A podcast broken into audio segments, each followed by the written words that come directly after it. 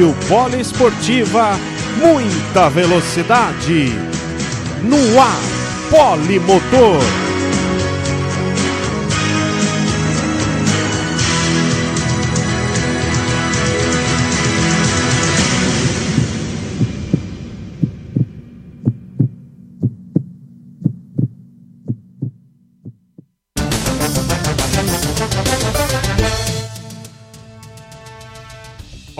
Você amigo ligado na Polo Esportiva, seja bem-vindo em mais um programa Polimotor. Nesse domingão, dia 1 de novembro de 2020, vamos repercutir tudo que rolou no esporte a motor nesse final de semana. Afinal, tivemos Fórmula 1, NASCAR, tá terminando a prova do INSA, a gente também vai trazer as últimas informações de lá, da prova em Laguna Seca. Então, um programa polimotor mais uma vez recheado de emoções. Eu sou Paulo Arnaldo, estou na apresentação mais uma vez desse programa. Então, olha, vamos falar hoje da Fórmula 1 que teve o GP da Emília Romana de volta ao circuito de Imola, desde 2006 que a Fórmula 1 não disputava um GP nesse circuito. Tivemos mais uma vez a vitória do Lewis Hamilton. O Bottas chegou a liderar a primeira parte da prova, mas o Hamilton na estratégia conseguiu superar Verstappen e Bottas. Vamos falar bastante de todos os acontecimentos, afinal foi uma prova, mais uma corrida da Fórmula 1 super movimentada. Vamos falar também da NASCAR, que foi cardíaca, dramática nesse final e que estamos agora, já sabemos quem serão os quatro finalistas, os quatro pilotos que vão disputar o título da NASCAR 2020 em Phoenix na semana que vem. E olha, a dramaticidade durou até a última volta. Vamos falar bastante aí dos classificados. Para adiantar, claro, vitória do Chase Elliott, um dos classificados, que também tivemos Danny Hamlin e Brad Keselowski, além do Joey Logano, que já estava classificado, porque já havia vencido né, a, a, nessa fase dos playoffs. Então vamos falar muito, muito do esporte a motor. INSA está quase terminando, também vamos falar lá da etapa de Laguna Seca. Vem com a gente. E comigo, nesse, em mais uma edição, você já está observando aí na tela para você, Luiz Máximo Morello, Luciano Massi. Nesse domingo, excepcionalmente, estamos transmitindo apenas pelo YouTube, porque daqui a pouco teremos uma partida de vôlei no site da Rádio Poliesportiva, jogo da Superliga Masculina, entre Veda City Guarulhos e Sada Cruzeiro. Por isso, excepcionalmente, nesse domingo, estamos transmitindo aqui o Polimotor apenas no YouTube. Mas vamos colocar os comentaristas na roda? Vamos conversar com eles, começando com o Luiz Máximo Morello. Boa noite, seja bem-vindo em mais um programa Polimotor.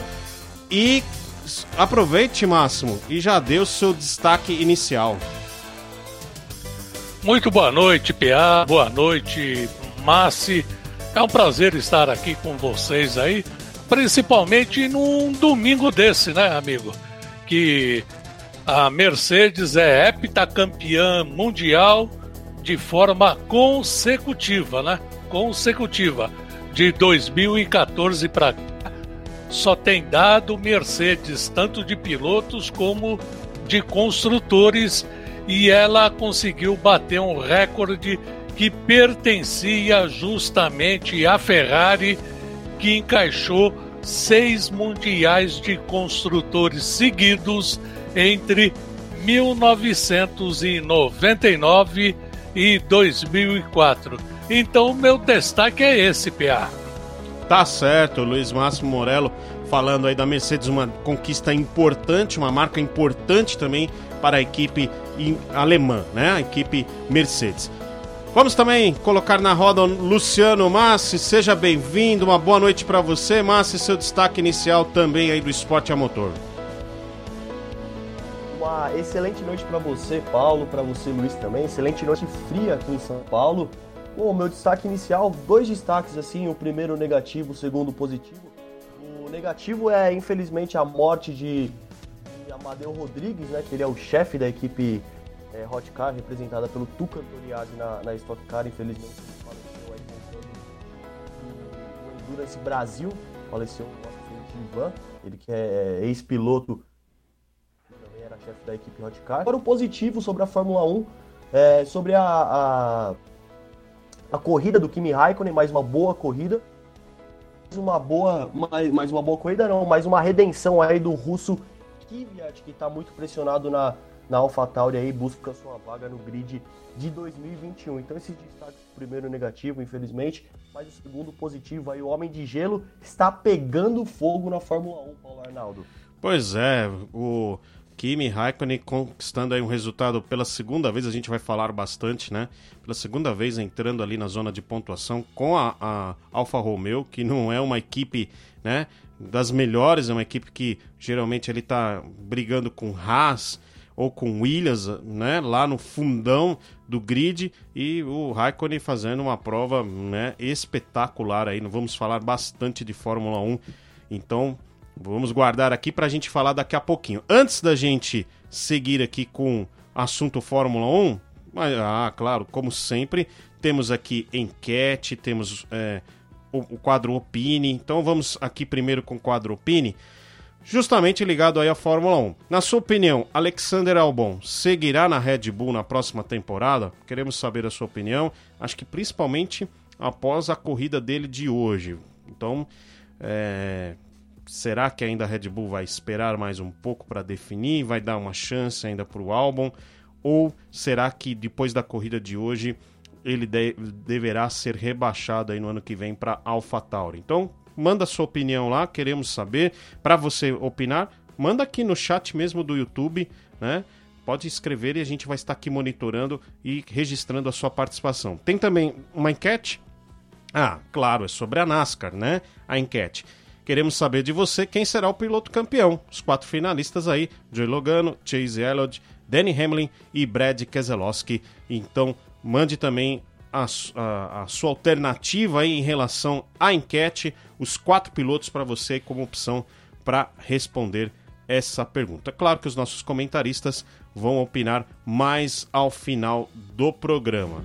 Bom, vamos falar agora de Fórmula 1, mas antes de Luiz Máximo Morello, Luciano Massi, vamos dar uma refrescada na memória, vamos ver, ouvir, né, relembrar como que foi esse GP da Emília Romana disputado no circuito de Imola. Quem vai trazer o boletim polimotor é ele, João Rafael Pinheiro. Então vamos ouvi-lo.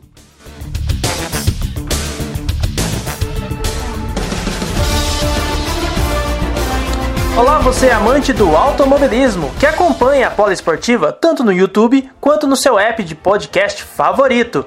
Neste domingo, 1 de novembro, tivemos o Grande Prêmio de Emília-Romagna, o tradicional GP de Imola, na Itália. E não foi diferente, com mais uma vitória de Lewis Hamilton e a conquista do sétimo campeonato de construtores da Mercedes. Vem com a gente! Sem corridas desde 2006, o GP de Imola figurou novamente na Fórmula 1. No início da prova, a única surpresa foi que Hamilton caiu de segundo para terceiro, enquanto Max Verstappen subiu e estava perto de Valtteri Bottas.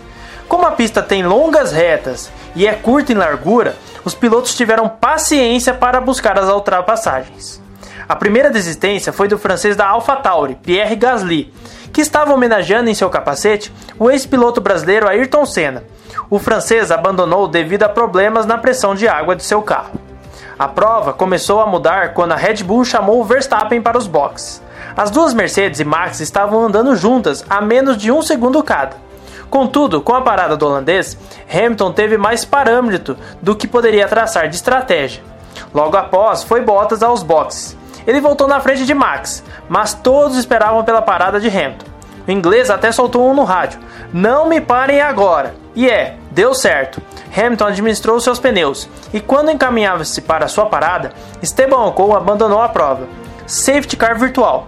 Era o que Hamilton precisava para trocar seus pneus e voltar à frente. Bottas abusava dos erros. Ele estava a 13 segundos de Hamilton e com Verstappen na cola. Se fosse para a autoescola, o finlandês reprovaria pelos inúmeros erros em pista. Errou tanto que Max Verstappen aproveitou e passou pelo carro 77. Enquanto isso, o quarentão Kimi Raikkonen seguia na quarta colocação, com pneus médios de 45 voltas e dando trabalho aos demais que vinham atrás dele. Mas tudo mudou com Max Verstappen. Na volta 51, Max Verstappen, que estava em segundo, teve seu pneu traseiro direito estourado. Ele rodou e parou na caixa de brita. Safety car na pista. E tem mais. George Russell, da Williams, que estava atrás do safety car e encaminhava-se para os primeiros pontos com a equipe britânica, rodou sozinho e bateu no muro. Tudo bem com o piloto, que chorou à beira da pista. Na saída do safety car, Albon e Sainz quase protagonizaram um acidente. O tailandês da Red Bull, após ser ultrapassado por Kvyat, rodou e por um dedinho ele não causa outro acidente. É, não era o dia dos energéticos em Imola. Com o fim da prova, após 63 voltas, tivemos mais um recorde. Lewis Hamilton chegou à sua vitória de número 93 e a Mercedes tornou-se heptacampeã de Fórmula 1, uma sequência de sete títulos consecutivos desde 2014. Valtteri Bottas foi o segundo e Daniel Ricciardo o terceiro. Com a vitória e um ponto extra da melhor volta, Lewis Hamilton chega aos 282 pontos na liderança do campeonato. Valtteri Bottas é o segundo com 197. Max Verstappen é o terceiro com 162, Daniel Ricciardo é o quarto com 95 e Charles Leclerc é o quinto com 85. No campeonato de construtores, a Mercedes é a campeã com 479 pontos, contra 226 da Red Bull, a segunda colocada. A Renault aparece em terceiro com 135 e coladas na traseira da equipe francesa McLaren Racing Point com 134. Próximo grande prêmio é o de Istambul, na Turquia, no dia 15 de novembro, bem cedinho, às 7h10 da manhã no horário de Brasília. Eu sou o João Rafael, de Gonçalves, Minas Gerais. Siga a Poliesportiva aqui no app de podcast favorito e se inscreva no YouTube e fique por dentro de tudo que acontece no mundo dos esportes. Poliesportiva, a rádio de todos os esportes. Tá aí, tá aí todo o resumo, o boletim preparado aí pelo João Rafael Pinheiro, lembrando aí os principais acontecimentos desse GP da Emília România, né? Disputado no circuito de Imola. Bom, começar aqui com o Luiz Máximo Morello, mais uma vitória do Hamilton na base da estratégia dessa vez, né? Uma estratégia que começou a se desenhar diante daquela situação entre a disputa entre Verstappen e Bottas, né? O, a equipe Red Bull chamou um pouquinho antes da, da programação, né? Que imaginava os pilotos, né? A janela, né? Chamou um pouquinho antes o Verstappen para fazer a troca de pneus. E a Mercedes, para responder à estratégia da Red Bull, chamou também o Bottas. Nisso aí, o Hamilton assumiu uma, uma condição, falou: ó, não me chamem que eu vou acelerar e vou ultrapassar os dois. Foi bem por aí, né, Luiz Máximo? É, exatamente, né? Ele, com a equipe dele, montaram essa estratégia que acabou dando certo, né? Mas o que fica legal é que o domínio da Mercedes foi ainda muito mais amplo agora em 2020, com a equipe se tornando ela praticamente imbatível, tanto em classificação quanto em corrida, né? Depois de anos em que a Ferrari representou ao menos alguma forma de desafio, o caminho ficou livre e ela vai seguindo e escrevendo a história, né? O sétimo título deixa a Mercedes em uma posição única. É que nunca antes na história da Fórmula 1 uma equipe foi heptacampeã de forma consecutiva, né? O recorde anterior era justamente da Ferrari, né? De 1999 até 2004, né? Só que os feitos da Mercedes não se restringem apenas ao Mundial de Construtores. O título iminente de Lewis Hamilton vai confirmar 100% de aproveitamento da escuderia alemã nos dois campeonatos da Fórmula 1 de 2014 para cá, OPA. Ou seja, é praticamente imbatível. E no ano que vem, apesar da mudança de regras, né? Mas efetivamente as, a divisão de forças eu acredito que vai ficar para 2022. No ano que vem, a Mercedes também já vai ficar numa boa posição para dominar o esporte pelo oitavo ano seguido, PA. Tá certo. Ô Massi, volta, é, o, o, Luiz, o Luiz Máximo destacou essa, essa questão da equipe, né? É, conquistou uma marca importante, né? Com o heptacampeonato. Mas assim, quando o fator ainda piloto, para essa vitória do Hamilton, ela foi muito importante, né? Porque a equipe imaginava uma outra situação, uma outra estratégia, né? Que possivelmente, pela, até pela questão da pista não, eh, não ser larga, ser estreita, ia dificultar. Se seguisse de repente a risca o que os, os engenheiros planejaram para a estratégia do Hamilton em terceiro lugar, né? Provavelmente ele teria muito mais dificuldade. Ele assumiu, falou: não, eu vou, vou, vou girar, virar voltas rápidas, né? Vou, não me chamem. Quanto, quantos, eh, quantas voltas esse pneu dura? Ele perguntou no rádio, né? E a equipe falou: 10 voltas esse pneu dura. Então deixa que eu vou virar voltas rápidas, vou permanecer na pista e dessa forma vou conseguir ultrapassar. A estratégia, embora a equipe da Mercedes seja essa eficiência toda, foi toda, todo o mérito do Hamilton dentro do carro, né?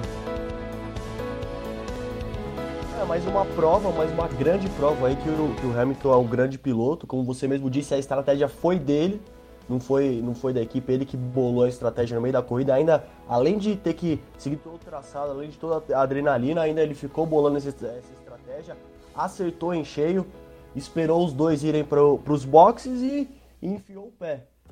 Enfiou o pé no acelerador e foi, e foi embora. E para ajudar no, na volta de número 30, para ajudar essa estratégia do Hamilton, aí essa hora ele falou: agora, agora não tem mais jeito. O abandono do Ocon. Abandonou com a sua Renault safety car virtual, né? Entrou então, ficou ali, os carros ficaram limitados a uma, uma certa velocidade, mesmo que o, já são programados para isso, não, não, entrou o carro na, na pista. E foi pro pit stop, deixou o Hamilton ir pro pit, o pit stop nessa hora aí, colocou pneus duros e consolidou essa estratégia dele. Falou, vou ficar na pista, os dois foram pros boxes, ele de quebra ainda, ele conseguiu esse, esse safety car aí, caiu na hora perfeita para ele para consolidar a ponta, né? Que ele já estava na liderança, então ele consolidou e com esse safety car virtual, Paulo Arnaldo. É, é importante explicar que, embora o safety car tenha. Fac... Eu digo que o safety car virtual facilitou, né? Porque o Hamilton já tinha aberto uma, uma diferença suficiente para os dois, para os outros dois pilotos, né? E ele mesmo naquele momento, se não tiver, se não tem o safety car, ele conseguiria parar conseguiria retornar né, à pista com aquela diferença. Tinha uma margem grande ainda, né? Tinha ainda, ainda dava para parar mesmo se não acontecesse, né? Mas ficou mais seguro ainda, né? Tipo, foi, foi o que eu disse, consolidou mesmo a vitória, né? Mas ajudou, né? É, foi todo o mérito dele. O safety car foi, tipo, a cereja do bolo, digamos assim. É, pois é. Só traba trabalhou para quem para quem trabalhou. O safety car só trabalhou pra, ajudou para quem trabalhou. Bem, né? Diga, Luiz Máximo. Não, só falar para vocês dois aí, na minha opinião, mais uma vez ficou provado que o Walter Bottas é apenas um leão de treino, viu? É, e aí a gente vai falar um pouco do Bottas, né? É, ele errou novamente, né? É, ele, ele foi muito bem no treino de classificação, né? Conseguiu fazer algo que o Hamilton vinha fazendo, né? Na, nos últimos GPs, chegou ali na hora H ele virou o tempo mais rápido e ele acabou ficando com a pole position. Na largada, dessa vez ele foi muito bem, né? Mas depois que a, a, teve aquela questão da estratégia, tudo, né? Ele acabou ficando para trás do Hamilton e depois errou, né? Acabou errando e perdendo a posição para o Max Verstappen, né? É, é uma condição que para o Bottas, né? Só complica, né? Só complica. Tudo bem, ele terminou em segundo, mas assim, se o Verstappen não tem o problema do furo de pneu, ele ia terminar em terceiro de novo, né, Luiz Máximo? É, exatamente. exatamente. E aconteceu isso aí com o Verstappen. Quem fica em situação difícil, né? Eu não vou interferir na pesquisa que você está fazendo aí, é o Alex Albon, né? Que é a terceira corrida seguida que ele não pontua. É. Ô, ô Massi, essa situação do Bottas, né? É... Assim, eu acho que teve todo o lado do mérito do Hamilton para estar em primeiro lugar. Mas essa disputa com, com o Verstappen, ele poderia ter, né? Ele não pode errar num momento desse, né? Acho que tem determinados momentos que o Bottas comete erros, né? Que é, levanta essa dúvida, né? Poxa, ele é, é um piloto para estar tá na Mercedes mesmo, comete muitos erros e sempre em momentos muito importantes, né?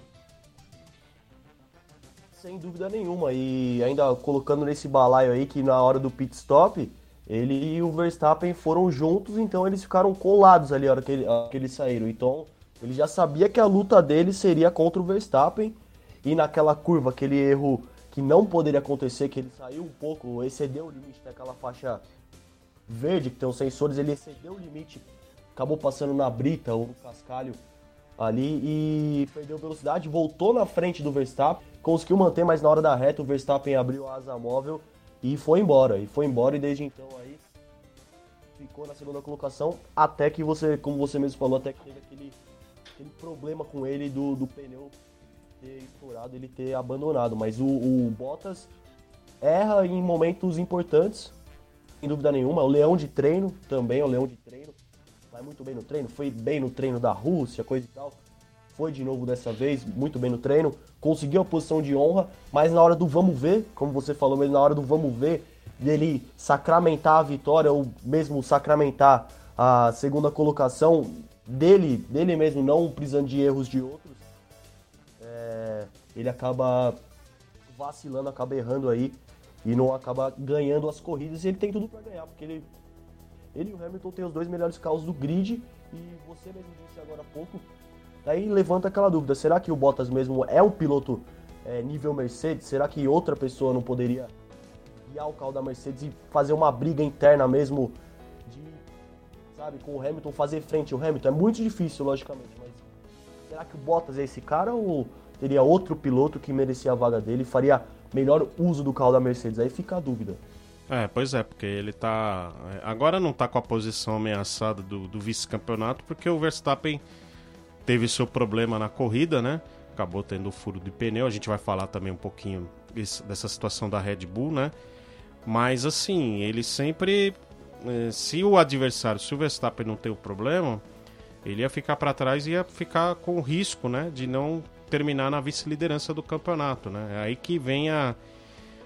Acho que é aí que vem, vem, vem sendo colocado à prova, né? A condição do, do, do, do Bottas. São duas situações, né? Para a equipe, que obviamente a equipe espera que ele seja o segundo colocado do campeonato, no mínimo, né? Pelo carro que ele tem, né? E agora, para nós fãs que gostaríamos de ver alguém desafiando o Hamilton, né? É, mesmo que o Hamilton esteja hoje no auge, e seja qualquer um, seja é, é, difícil qualquer um bater o Hamilton, mas assim, né? É, é duro, né? Ver o Bottas ali cometendo esses erros e não, e não sendo um piloto ali pelo menos combativo em, em, em, certos momentos. A gente não tem essa disputa, né? A Fórmula 1 fica devendo nessa questão para a equipe, talvez seja cômoda até o momento que ele entregar esse resultado que é o mínimo esperado que ele seja o vice, né? Viu, Pia? Sem dúvida, sem dúvida nenhuma. Dá até para traçar um paralelo entre Red Bull e Mercedes, que o álbum também não corresponde à expectativa e nem faz sombra ao Verstappen. Exatamente. Diga, Máximo. Não, só para dizer aí, o Hamilton é o primeiro colocado com 282 pontos, é, é, é praticamente o campeão de, desse ano. É só saber em qual corrida Acho que o próximo que GP... ele vai conquistar o título. se é na Turquia, se é no Bahrein, né? Acho que. Em segundo está o Bottas, com 197 pontos, praticamente 100 pontos atrás do Hamilton, né? Mas agora o detalhe: o Verstappen, que não pontuou hoje, tem 162 pontos, né? Ou seja, o segundo colocado, a luta ainda está em aberto, viu? Está é, em aberto. Aí é bom o Bottas se ligar um pouco mais, começar a chegar pelo menos em segundo, ou vencer pelo menos uma corrida aí, né? Para se consolidar na segunda colocação, porque eu nunca vi a Mercedes dando preferência para pilotos, né? O que o Hamilton conquista na pista é por puro talento dele, Pia. É, com certeza, né? Com certeza. Isso aí é. A gente não tem aquela escala ou uma hierarquia entre pilotos na Mercedes, isso tá claro, né?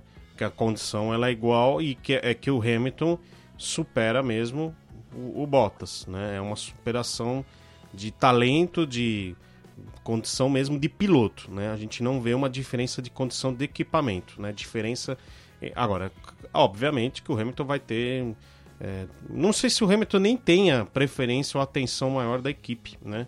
A gente não enxerga isso na Mercedes, né? É fato que as condições me parecem, né? A distância me parecem muito iguais. É, e o que está pesando a balança é realmente o talento do Hamilton e às vezes as falhas do, do, do, do, do Bottas em certos momentos. Eu, antes da gente... E tem mais, viu, hum, Pia? Hum, diga.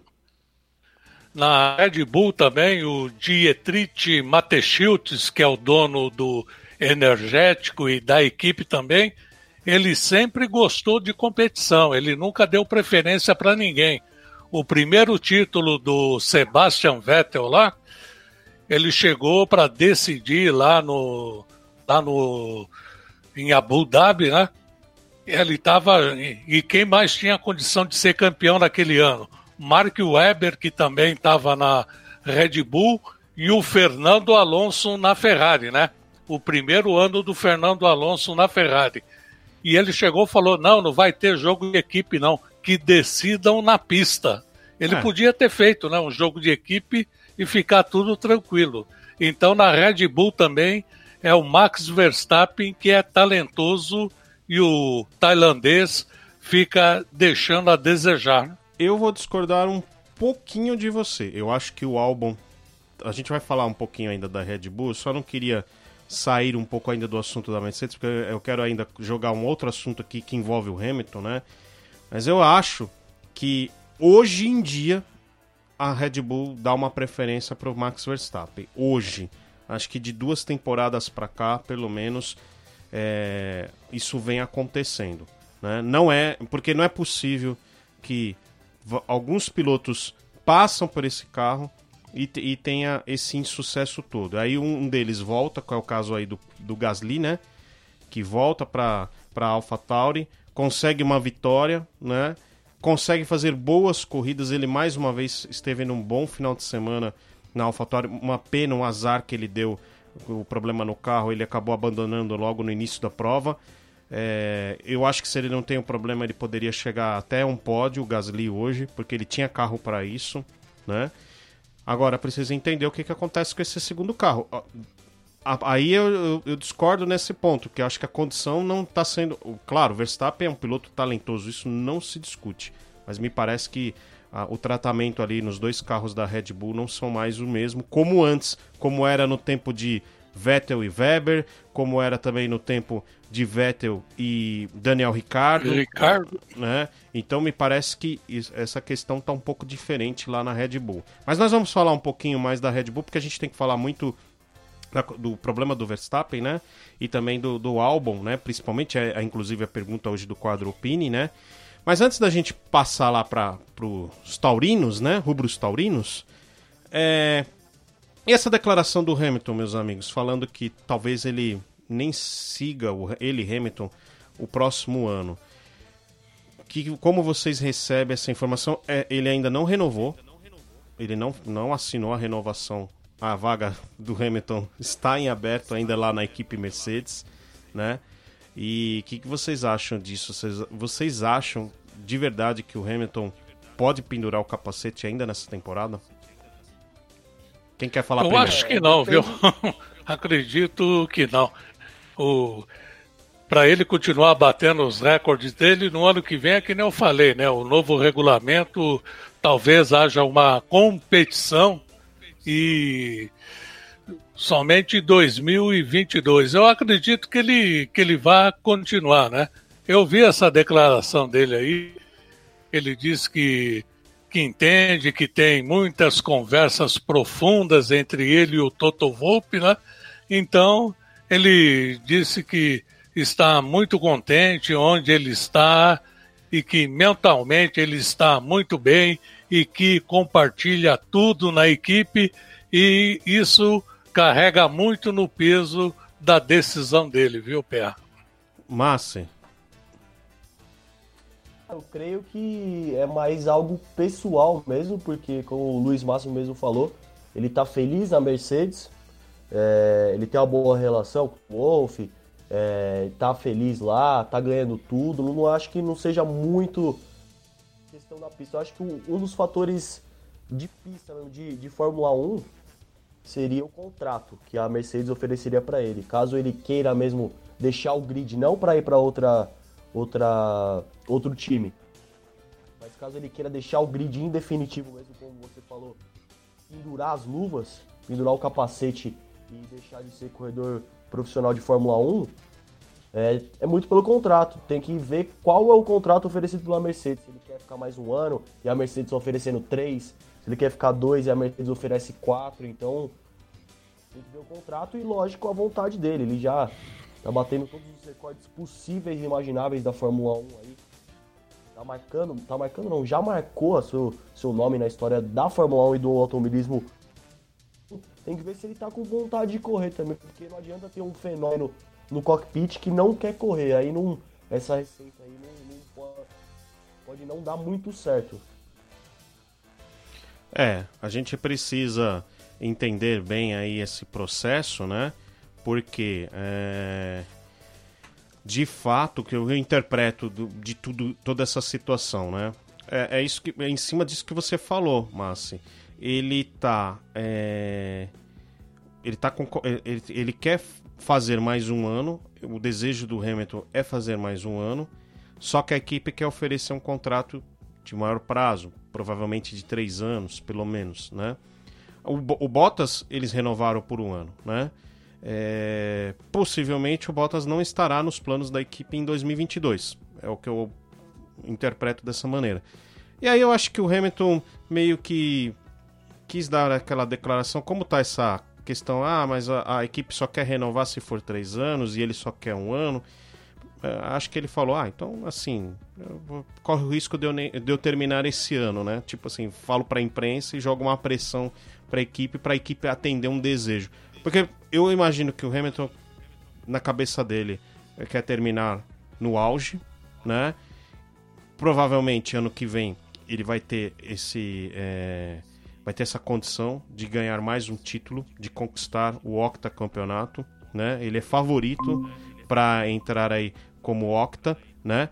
E assim, acho que a questão dele, o desejo dele não é seguir a partir de 2022. Ele encerraria por cima com recordista de vitórias, recordista de títulos, que ele passaria a, a ultrapassar o Schumacher, né? Seria Octa então acho que a questão é estar é tá em cima disso, né? Acho que agora a Mercedes também está tentando fazer um jogo para não, não, porque acho que a Mercedes imagina pode estar tá imaginando ah, se eu fizer um contrato de um ano com o Hamilton corre o risco de alguém aparecer com uma oferta grande, melhor e a gente perder o Hamilton para 2022. Então fica esse esse conflito aí entre é, piloto e equipe, né? Mas vai ser uma surpresa se é, ele. É, bem... Se ele de repente pendurar o capacete esse ano. Diga, Máximo. Ô, Paulo, é porque é, de, a, é, pra, pra Mercedes é muito, muito bom, muito lucrativo, bom para a imagem dela, bom para tudo ter o Hamilton na equipe, ter um piloto desse calibre, dessa, desse talento na equipe por mais uma temporada, ou duas, ou três. Por eles, o Hamilton pilotaria até até o fim da, ah, até o fim da carreira não dá pra falar porque ele tá querendo, parece que ele quer acabar agora, mas enfim. Por muitos e muitos anos a Mercedes gostaria de ter ele. Então, é, nesse acordo aí, o Hamilton não sai prejudicado, porque ele tá exigindo falou, eu quero, eu quero correr, mas vocês vão ter que. Quero isso, isso, isso e aquilo, porque ele já tem recorde, já tem dinheiro, já tem tudo que ele. Tudo que ele podia conquistar, ele já conquistou, então é mais da vontade mesmo, né? Então, saber se o. Se o Lewis Hamilton, seu inglês, quer continuar mesmo pilotando, porque de fato uma rotina de um piloto de Fórmula 1 é muito cansativa mesmo.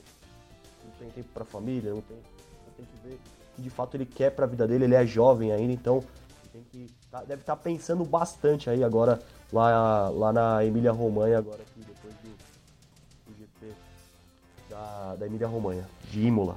É, com certeza.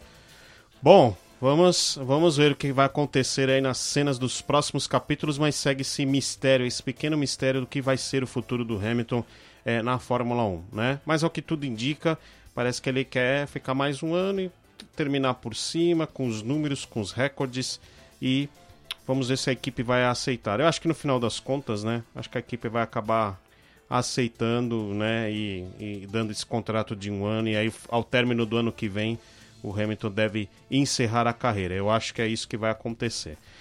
Bom, vamos falar um pouquinho agora do Max Verstappen. Max Verstappen acabou abandonando. Eu queria perguntar para vocês o seguinte: o furo no pneu, uma infelicidade. É, até o nosso companheiro aqui também de programa Polimotor, o Arthur Novaes, falou: oh, mas esse Verstappen é azarado. Mas, é, Máximo, você acha que foi azar ou você acha que a equipe forçou demais essa questão do, do, do tempo de uso do pneu? Mesmo sendo pneu de composto duro? É, eu acho que eles apostaram no para deixar por deixar ele na pista, né? E isso acabou não dando certo, né? Acabou não dando certo e, e ele acabou sendo prejudicado, né? Esse furo de pneu, ele foi para a brita e ali não tinha mais o que fazer, né? Segundo o Christian Horner aí, na hora que aconteceu aquilo, ele estava falando com Max e, e ele acha que, que o que aconteceu ele também teve parte de culpa, né? Ele devia ele devia ter esperado, digamos assim, uma reta para falar se, procurar saber como é que estava o pneu ou não, mas só que foi um, um, um baita azar dele, né? Um baita azar. Mas eu acho que a, que a equipe deveria tê-lo chamado para fazer um pit stop para trocar os pneus, porque lá no, lá no box, né, com certeza a telemetria informa o estado de cada pneu, viu, PA? É, tem alguns instrumentos de fato, mas a gente já viu algumas, alguns pilotos tendo problemas com pneus, inclusive o Hamilton, né? Na Inglaterra, que acabou chegando com três pneus. Massi, você acha que a, a, Red Bull forçou demais o uso desse pneu? Será que foi a tocada também do Verstappen, é, que também acabou, porque ele deveria ter poupado um pouco mais naquela ânsia de querer buscar o Hamilton, porque ele já tinha ultrapassado o Bottas, né? Até por um erro do Bottas. Ele já estava numa, numa ótima segunda posição, né? A gente sabe que buscar o Hamilton é sempre difícil, né? É sempre mais complicado. É, ainda mais depois do, dos acontecimentos da prova, né? Que até o safety car virtual é, favoreceu o Hamilton. E aí, o que, que faltou mais? Uma questão do Verstappen poupar melhor os pneus? Você acha que a equipe de repente errou ao, ao usar e manter esses pneus muito tempo na pista? Porque a gente viu também que logo depois do estouro do pneu do Verstappen, é, todo mundo trocou, quase todo mundo trocou de pneus, né? Como você mesmo disse, é, as equipes da Fórmula 1 já tiveram exemplo aí de furos de pneus. Nesse próprio GP da Inglaterra que o Hamilton é, terminou com apenas três pneus cheios, o pneu, se eu não me engano, foi o esquerdo traseiro que furou, foi algum pneu traseiro que furou. E teve mais furos durante essa corrida também, então já, já tiveram um gostinho de esse negócio de, de furar pneu durante a prova, as equipes, então as equipes ficaram com o olho aberto, ou pelo menos eu imagino que tenha acontecido isso. Mas eu também.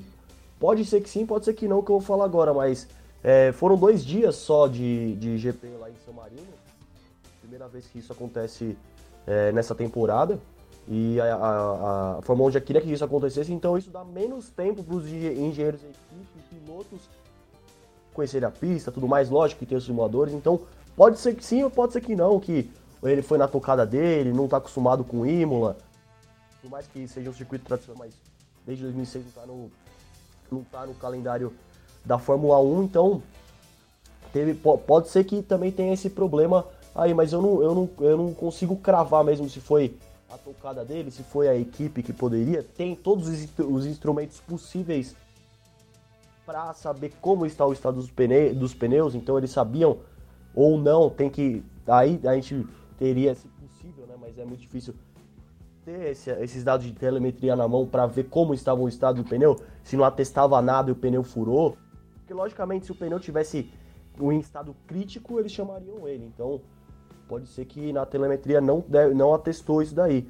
E uma coisa que a gente pode descartar também, o asfalto é um asfalto novo, então os pneus não, não tem não, não tem muito desgaste é, em, é, em, relação a outros autódromos aí do calendário da Fórmula 1. Então, é um asfalto novo, relativamente novo em Imola, então creio que também não foi o asfalto que, que tenha desgastado demais o pneu dele, tanto que ninguém mais estourou o pneu assim, né? Dessa forma, né?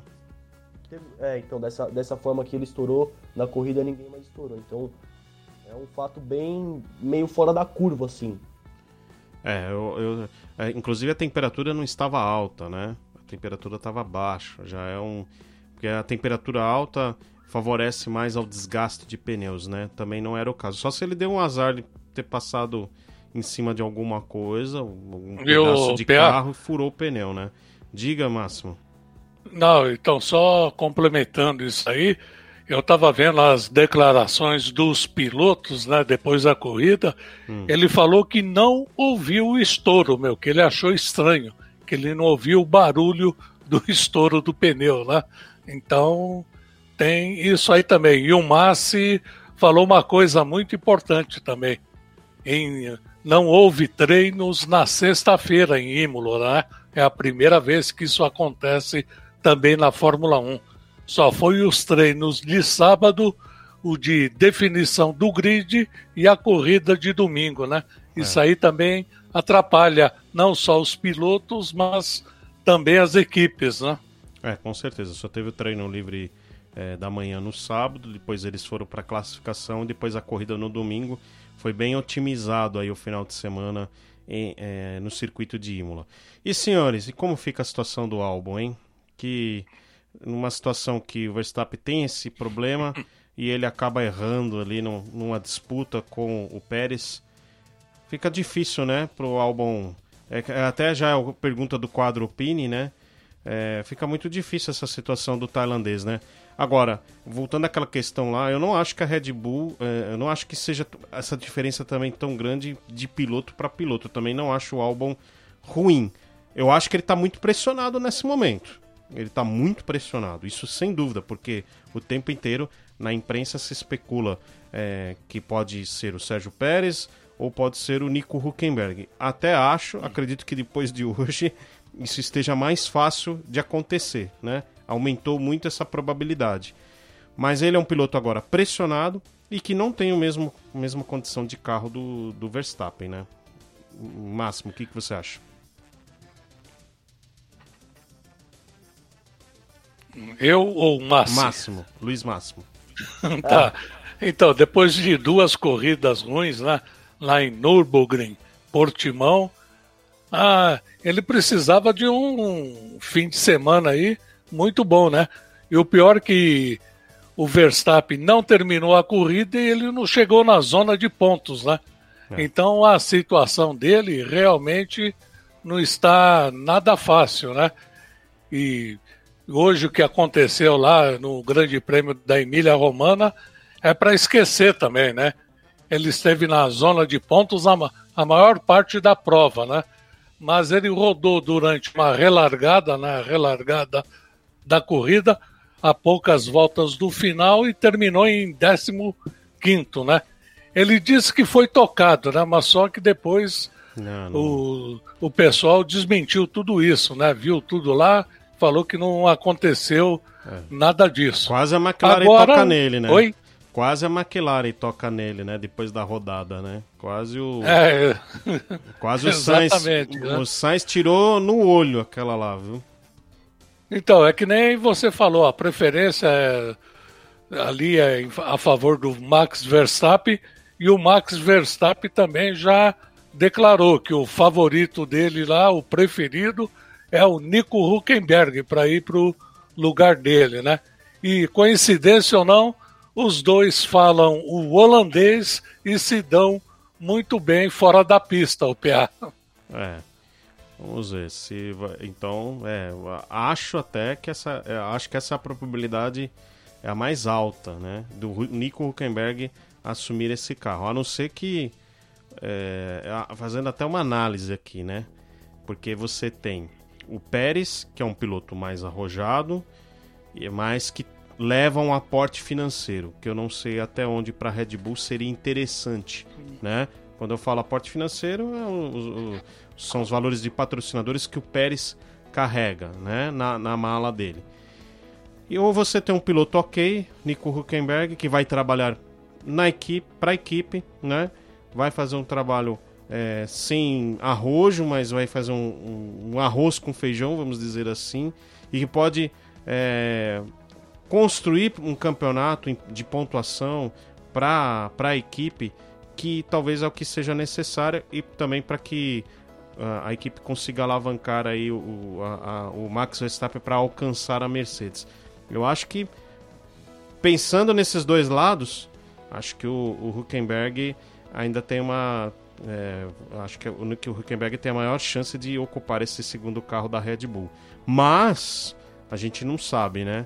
O, o Pérez deu uma declaração aí na sexta-feira é, cobrando uma posição da Red Bull. Então ele já deixou claro para a imprensa que houve essa negociação e que ele pediu é, um- uma definição, né, por parte aí da equipe.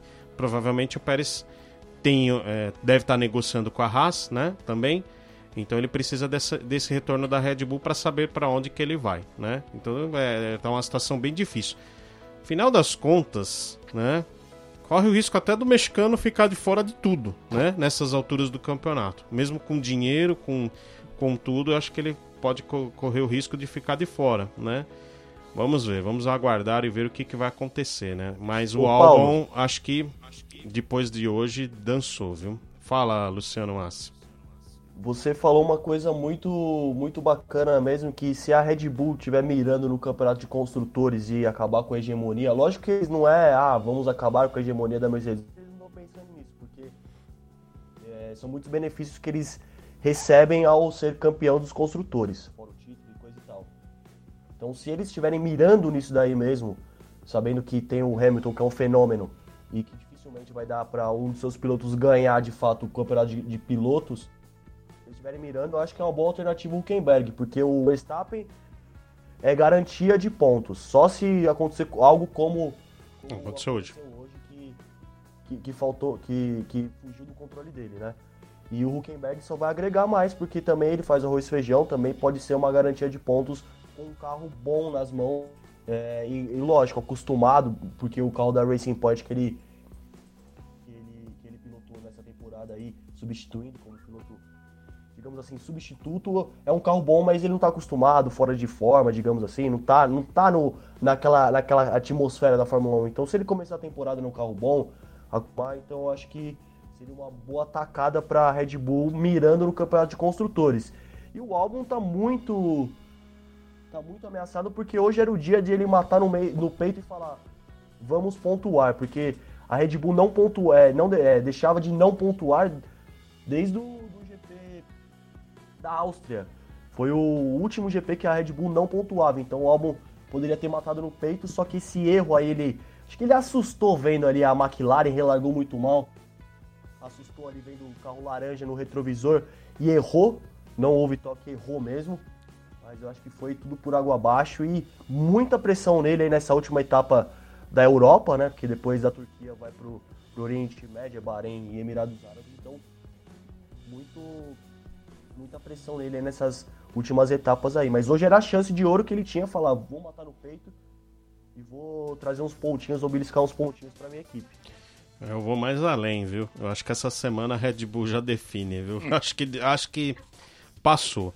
É, é assim, Eu, o, Albon, o Albon não vai ficar de fora da Fórmula 1. Eu não, não acredito nessa tese. A não ser que, sei lá, que eles queiram muito é, subir o japonês, né? Lá para AlphaTauri, o Tsunoda, né?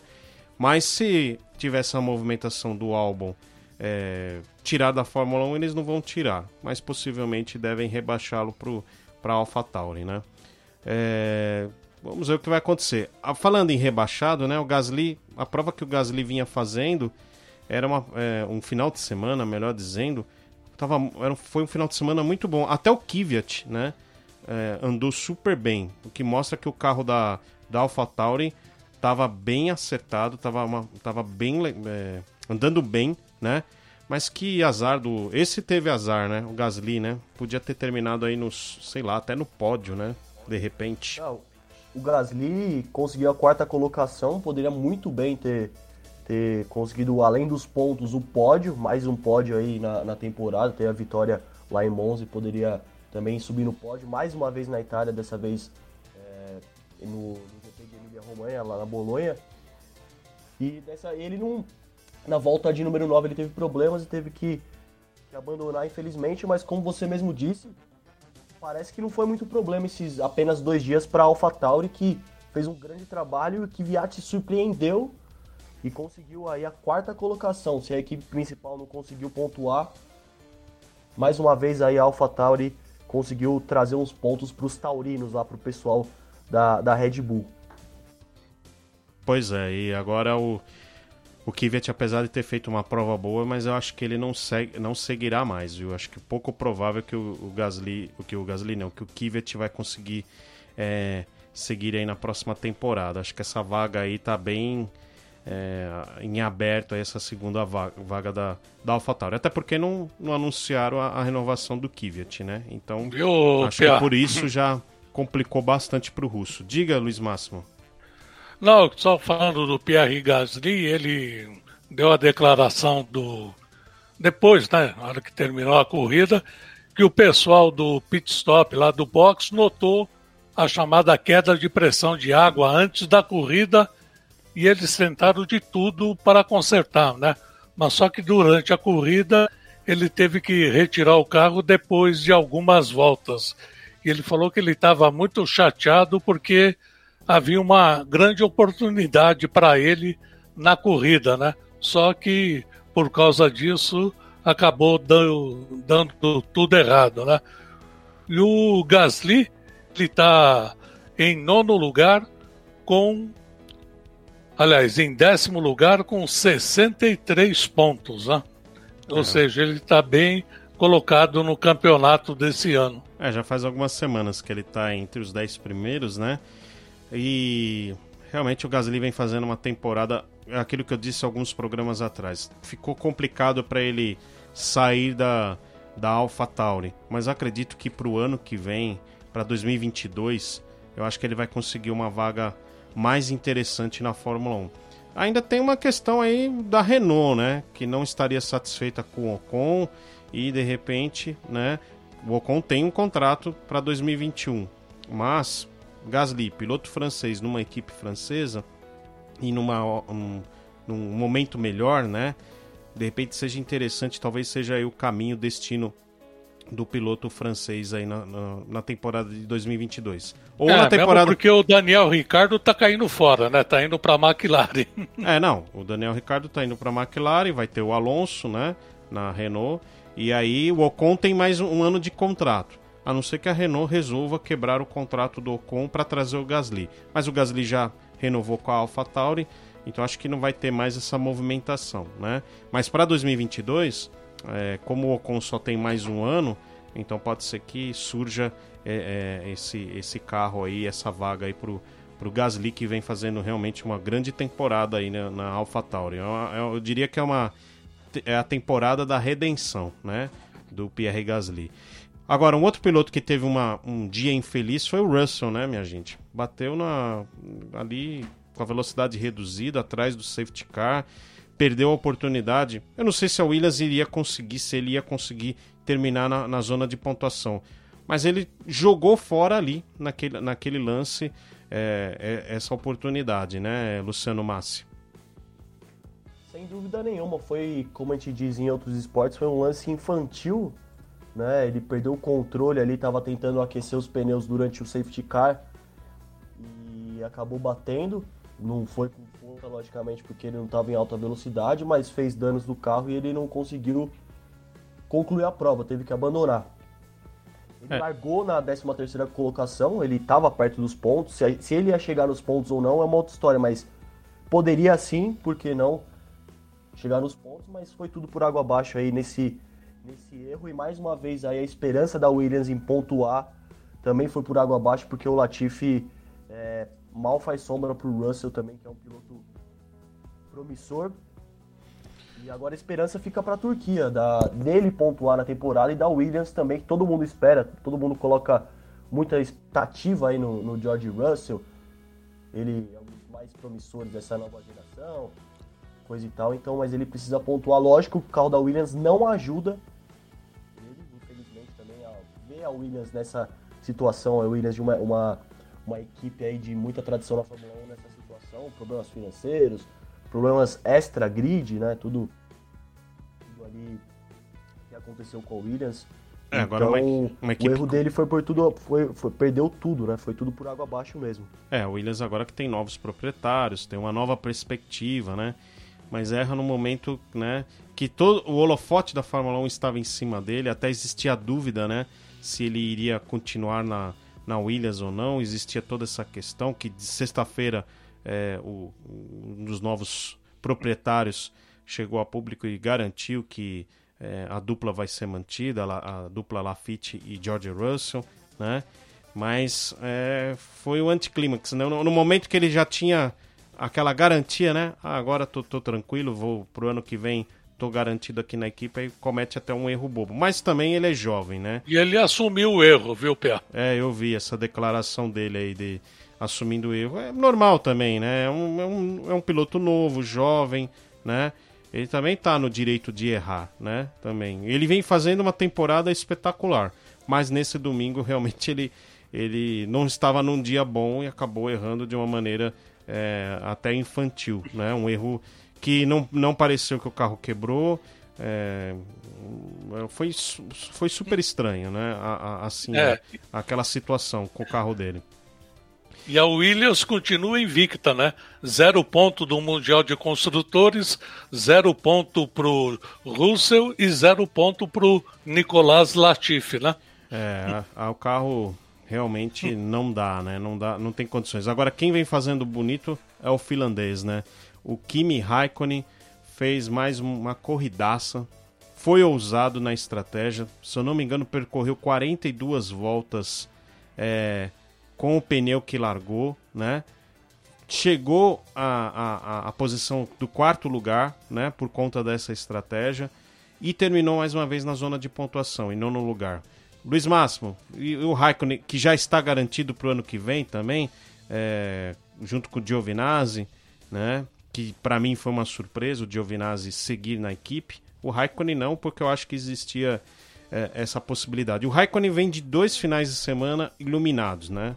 É, na corrida passada, a gente nem falou muito sobre isso no, no, no GP de Portugal na, na semana passada, da largada extraordinária que ele fez, né?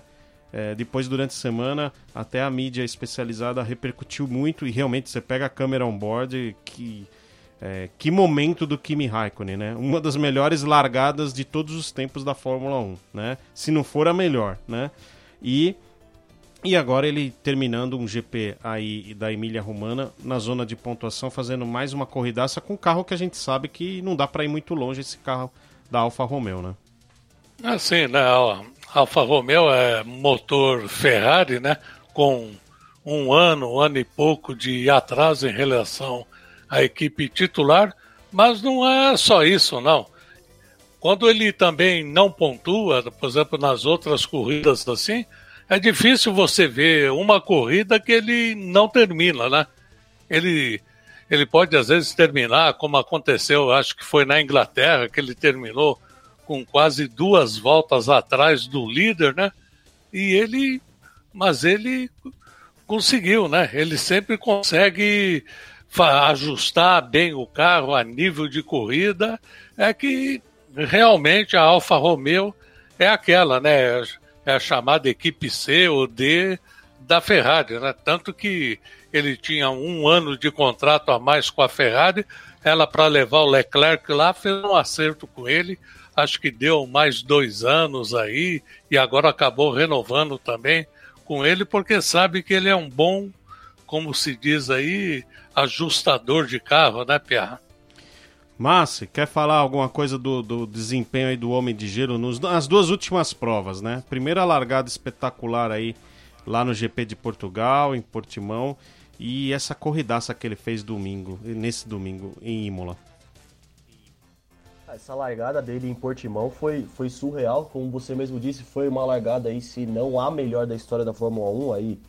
Cada um, é, fiquem as dúvidas, né, vamos estar assim, fiquem as dúvidas aí para ver quem, quem, quem largou melhor, se foi a largada dele mesmo, foi uma largada espetacular, a câmera on-board é sensacional, com, é, como todos podem ver na internet aí, só procurar que é muito legal, muito bacana mesmo. Hoje largou da posição número 18, 18º, terminou em nono, uma segunda grande atuação aí consecutiva do Homem de Gelo. Na outra, ele, por mais dessa largada aí, acabou caindo, ele chegou a ficar em nono, se eu não estou enganado na largada também, largou de 16 pontos na primeira, na primeira volta, só que ele acabou terminando a corrida em 11 e dessa vez ele ficou ali na nona colocação. E como o Luiz Máximo falou, ele é um dos poucos aí daquelas equipes menores, pegar ali a classificação 16 para baixo dos pilotos, ele é um dos poucos que, que sempre, sempre termina a corrida, né? Ele só abandonou nessa temporada na Áustria, o primeiro GP da Áustria, depois teve da, da Estíria. Então ele também se mantém regular ali, sempre ali. Agora no final da temporada vem fazendo boas atuações. Portimão foi prova disso, hoje foi prova disso. Ele terminou se a gente pegar de Eiffel na, em Nürburgring, foi 12, agora em Portimão, 11 e hoje. Bom fim de temporada aí também, surpreendendo todo mundo, né? Ele é um grande piloto, mas já é veterano, então vai ficar mais um ano no grid aí para alegria do, do, do, de todos os fãs de Fórmula 1 que são fãs do Kimi Raikkonen, aquele carisma meio estranho dele, mas tem muita gente que é fã do Raikkonen, esse estilo dele mesmo. É, o estilo. Não tô nem aí, tô só aqui para acelerar e pare de me encher o saco. Né? É, é, bem assim, né? O Raikkonen, né? É o homem de gelo. Fala, Luiz é Márcio. É bem assim, os rádios dele, os rádios dele são sensacionais. São os melhores. Fala, Márcio. É.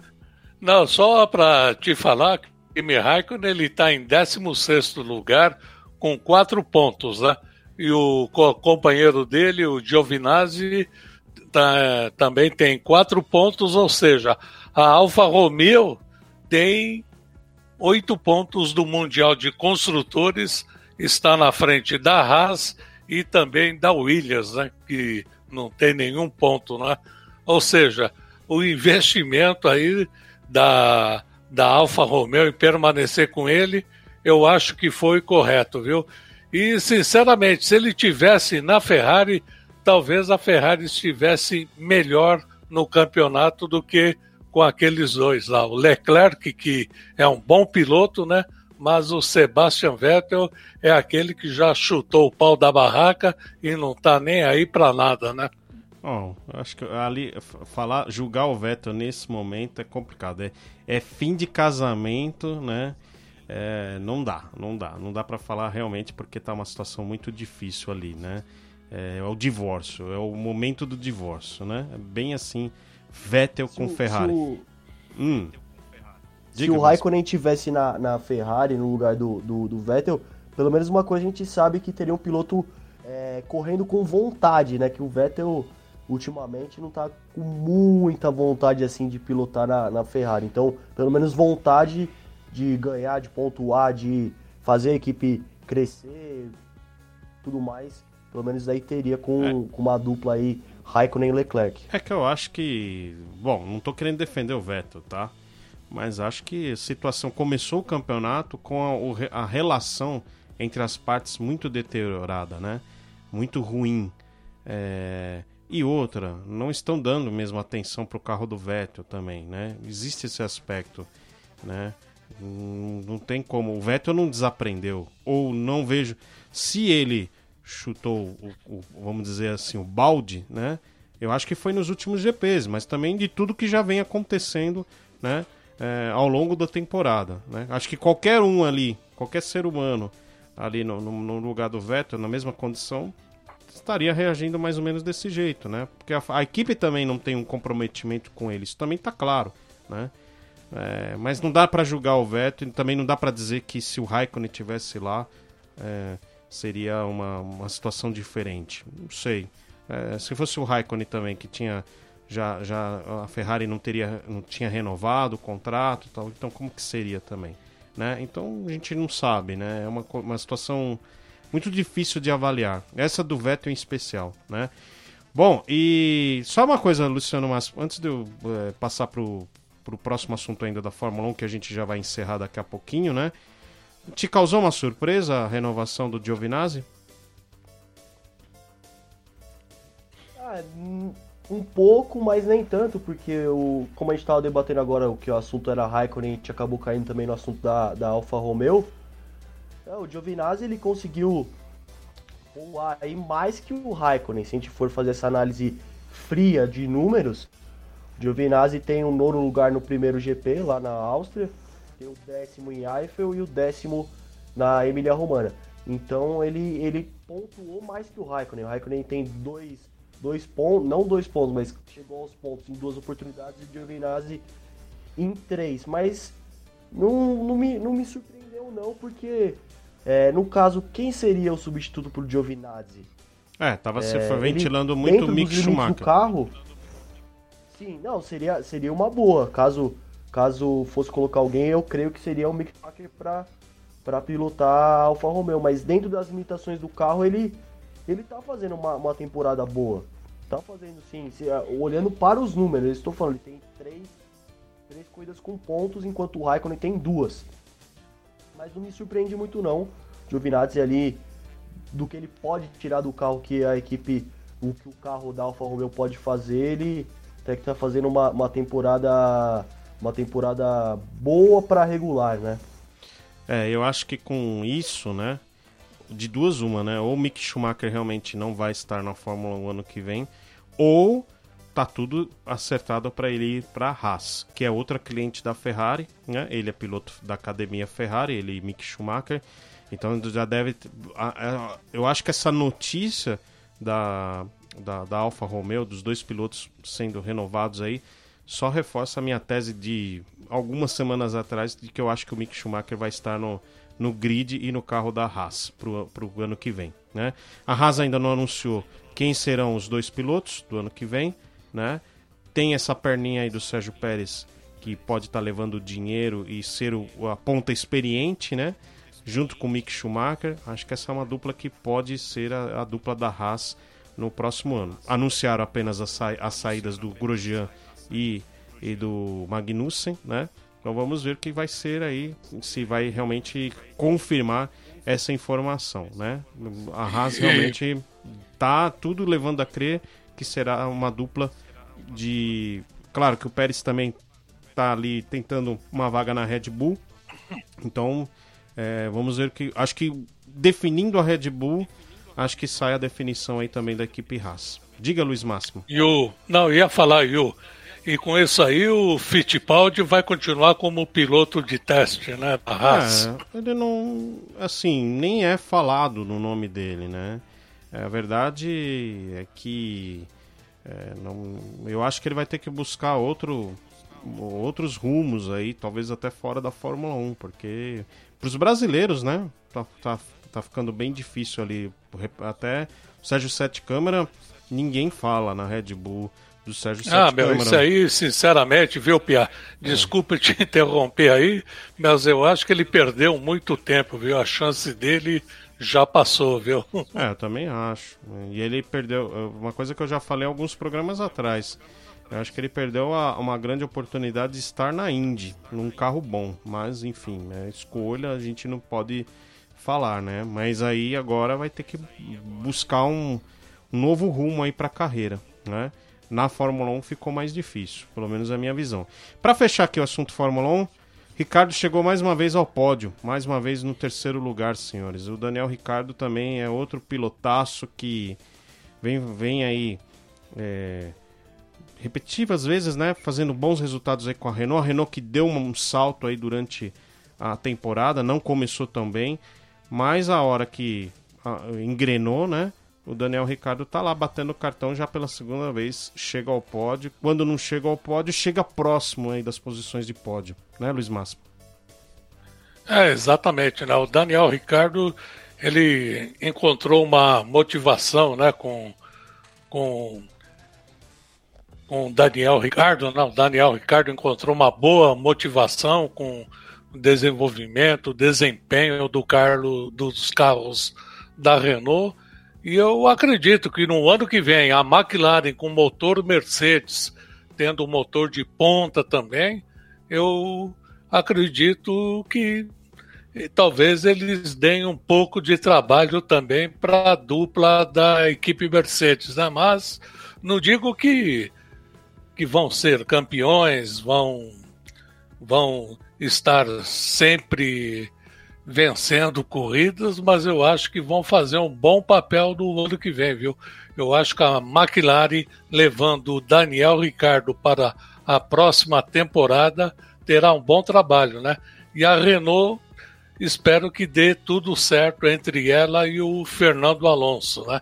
A única coisa que não dá no Daniel Ricardo, meu amigo, é tomar champanhe naquela bota, viu? Depois de duas horas de corrida, viu, Pé? O Hamilton teve coragem, Luciano Massa. E você teria? Eu é, não. Foi, foi, foi, bem inusitado. Vinho mesmo, com chulé? Foi, foi inusitado o Hamilton tomando, porque o Ricardo é, vira e mexe quando sobe no pódio, é tatuagem, é champanhe no, na sapatilha e coisa e tal. Eu não tomaria, não. Eu, Ale... sei lá, mas às vezes no calor do momento, fala, pô, depois de hum. duas horas e meia de corrida, conseguiu o pódio, vai, vamos tomar essa champanhe aqui. A vamos mais dar... cara do mundo, vamos tomar no chulé. Vamos tomar um golinho de champanhe com chulé, tá certo. Mas, mas PA, só pra não, não perder esse gancho do, do Ricardo, eu já, já, já passo a bola pra você. Ele pontuou em oito de 13 corridas e como vocês mesmos disseram, como você próprio PA disse e o Luiz Máximo também, ele não costuma ficar muito longe do pódio, ele ficou longe do pódio, quando ele ficou longe, ele pontuou. Em oportunidades só que ele não pontuou, que foi no GP de 70 anos, que ele ficou em 14 e no GP da Espanha 11 mas fora isso, outras corridas foram pontos e essa, esse essa progressão, essa evolução da, da Renault é clara nesse fim de, de temporada aí. Do Ricardo também, mais do Ricardo que do, do Ocon, logicamente. O Ricardo vem da Toscana de quarto lugar, da Rússia de quinto, daí é, pódio, terceiro lugar em Eiffel, daí nono, daí tem uma baixa em Portimão nono, mas voltou aí a, a figurar no pódio aí com esse terceiro lugar hoje na, na Emília Romagna lá na Itália. Eu acho que. Pra... Então, e ele está em quarto lugar com 95 pontos, né? É. E o Ocon está em 12 com apenas 40 pontos, e com isso a Renault, PA e Massi está em terceiro lugar com 135 pontos. Uma é. bela evolução, viu, do Daniel Ricardo na atual temporada, PA. É, a Renault só passou McLaren, que a gente dizia aqui no começo da temporada que estava muito bem, né? E que não perdeu um pouco, acho que o ritmo, né, a McLaren, e passou a Racing Point, né, que era a Mercedes cor-de-rosa, né, mas que nas últimas corridas Sérgio Pérez é, e o, a dupla Lance Stroll, né, o Stroll também teve aquele problema, né, depois que ele voltou do, do teste positivo aí do Covid, também não, não vem é, fazendo boas apresentações. Então aí a, a Renault está na, na, evolução, enquanto que as outras, essas duas equipes principalmente, né? É, as equipes da Race Point e da McLaren não vêm conseguindo manter é, aquela ascensão que teve no, no, início de temporada. Bom, acho que concluímos aqui tudo sobre Fórmula 1. Vamos repetir aqui o quadro Opine para você. A gente até respondeu aqui no ar, viu? Mas se você quiser responder, na sua opinião, após a corrida de hoje. Alexander Albon seguirá na Red Bull na próxima temporada? Então dê a sua opinião, manda lá no chat do YouTube queremos saber a sua opinião. Entre nós aqui, acho que nós três acreditamos que ele não vai seguir mais na Red Bull. Então, mande lá a sua opinião e acho que essa semana teremos novidades aí em relação a isso, né? Vamos, acho que acho que também a Red Bull também não vai demorar muito mais não para definir. E em relação à NASCAR, nós temos uma enquete que vai ser agora o próximo assunto, né? Vamos falar da NASCAR. E aí tivemos nesse domingo a definição dos quatro finalistas, a, a etapa no Phoenix, né? Semana que vem, domingo que vem. E aí são os quatro finalistas que têm a oportunidade de conquistar o título. Lembrando que o Chase Elliott venceu a prova desse domingo, né? A prova lá em Martinsville. Joe Logano venceu no Texas, né? Foram os dois pilotos que passaram para as finais com vitória. E o Danny Hamlin e o Brad Keselowski passaram aí na pontuação. Então, para você, qual dos quatro pilotos deverá ser o campeão da NASCAR 2020? Façam suas apostas, mande aí no chat do YouTube. Se você mandar aí a sua a, a, a sua opção aqui no, na enquete, registrarei aqui no ar. E senhores, em Martinsville finalmente tivemos a definição dos finalistas da NASCAR, vitória do Chase Elliott, uma, uma bela apresentação do, do carro número 9, né? Teve aquele problema no pit stop que quase atrapalharam os planos aí do, do Chase Elliott, mas no final das contas ele conseguiu essa vitória. Antes de eu até passar a bola aqui para vocês, ó, eu tô com a tabela.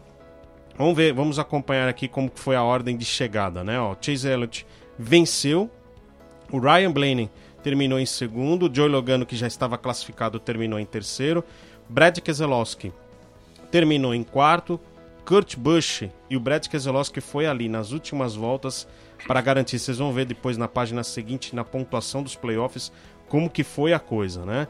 O Kurt Busch, que estava muito atrás já na oitava posição na, na, classificação dos playoffs, terminou apenas em quinto, esse precisava de uma vitória. Alex Bowman também precisava de uma vitória e terminou apenas em sexto lugar. Aurica Mirola terminou em sétimo. Clint Boyer terminou em oitavo. Caio Busch foi o nono. E o Matt de Benedetto terminou em décimo. E a grande ausência da NASCAR né, nas finais é do piloto que detém o maior número de vitórias na temporada, né? Estamos falando do Kevin Harvick, né, que ficou ali na bolha por um ponto atrás do Danny Hamlin, né? Ficou um ponto atrás, como você vê aí nessa tabela. Então, passaram Joey Logano com uma vitória, Chase Elliott com uma vitória, Brad Keselowski com um ponto de vantagem sobre Danny Hamlin que também passou por um ponto. Kevin Harvick não passou para as finais, ficou um ponto atrás. Alex Bowman ficou 27 pontos atrás. O Martin Truex Jr., que chegou a liderar é, algumas voltas no terceiro estágio nessa prova do domingo em Martinsville, é, ficou em sétimo. E o Kurt Busch terminou em oitavo com 87 pontos negativos. Senhores, a NASCAR foi foi demais essas últimas voltas. Que tensão, principalmente entre Danny Hamlin, Kevin Harvick e Brad Keselowski. A disputa ali, ponto a ponto, para quem iria para as finais. Quer começar, Luiz Máximo? Ah, sim, né? Foi um, uma corrida aí, conforme você falou aí, para cardíaco não poder ver, né? Não ver. E falando também do Alex Balma, o Kurt, o Kurt Busch, que também foram outros dois eliminados aí, né? E falar, do, e falar o que do Kevin Harvick, né? Ele venceu nove corridas nessa temporada, é o campeão também, né? E apesar dele não ter um rendimento para brigar pelo topo, ele chegou a estar uma volta atrás e no final rodou numa tentativa, naquele desespero né, de ultrapassar o, o Carly Bush para garantir uns pontinhos a mais e, e ir para a chamada final. Né? E ele que foi o vencedor também da última corrida, acabou por ficar de fora. Né? É uma pena para ele. Né? É, sem dúvida. O Kevin Harvick passou um domingo é, difícil, né? É, um começo de prova complicadíssimo, perdeu uma volta em relação ao líder. é, ficou ali dependendo dos lockdowns para recuperar essa volta e não estava conseguindo. O carro demorou para eh, a equipe achar o acerto. E, e, e, foi uma surpresa, né, Luciano Massi? O Kevin Harvick, que venceu nove corridas, que foi um dos caras, junto com o Danny Hamlin, eh, os dois pilotos que meio que polarizaram ali as vitórias da temporada da NASCAR, mas que no momento decisivo ficou por um ponto e não, não vai disputar a final o Kevin Harvick. É, ele teve um bom início de temporada, meio de temporada, agora no final acabou decaindo. A última vitória dele foi em Bristol. Então agora, no, no agora nessa corrida também, é, ele estava, como você mesmo falou, ele estava precisando aí dessas interrupções, bandeiras amarelas na faltando 102 voltas para o final, salvaram a pele dele, porque senão não, não aconteceria nem aquele lance no, no, na última curva da corrida que ele acabou tocando o carro dos confetes, né? O, o carro do, do Bush. Não aconteceria nem isso daí se não acontecesse essa bandeira amarela. Então, é, ele foi recolocado na disputa aí pelo, pelo playoff, mas no final, todo mundo sabe o que aconteceu. Ele acabou ficando por fora ali no, no, nos acréscimos ali, no, no apagar das luzes ali. Quem, quem tomou essa, é, quarta e última vaga para os playoffs foi o Danny Hamlin. O Danny Hamlin venceu o primeiro segmento, faturou 10 pontos, aí venceu o primeiro segmento. Só que no segundo segmento quem venceu foi o Chase Elliott. Daí pro final da corrida foi, foi, foi tudo dele. Ele conseguiu administrar a ponta, lógico, as brigas, aqueles peguinhas, coisa e tal, mas é, ele conseguiu aí, com muito sucesso, faturar essa, essa corrida aí, também já está garantido também nos playoffs. Eu lembro, inclusive, que nessas últimas voltas, né? Vamos dizer aí, nas últimas 80 voltas, né? A disputa parecia muito mais acirrada entre Brad Keselowski e Kevin Harvick, e o Danny Hamlin foi perdendo desempenho, né? O Danny Hamlin que foi perdendo, perdendo, até chegar ali nas últimas voltas e ficar ali a um ponto, né? De conquistar esse, essa vaga, né? Agora, quem guiou muito foi o Brad Keselowski, né? Luciano Mas. Que, que tocada, hein? Ali as ultrapassagens precisas na, na, na, hora certa, com, aquela, com essa pressão toda. Acho que a equipe deveria estar tá comunicando o tempo inteiro. Ó, oh, você tá dentro, você tá fora. Que, que, que disputa, que, que momento ali do Brad Keselowski, né? É, além da pressão que ele já sabe que tinha antes da corrida mesmo, também tem essa, essas conversas pelo rádio aí que também acabam aumentando a tensão porque ele fica bem informado do que está acontecendo. Então, se ele tivesse fora, imagina o estado dele dentro do carro, né? Então, fica, fica nessa daí. Mas ele fez uma boa corrida, o, o ele foi...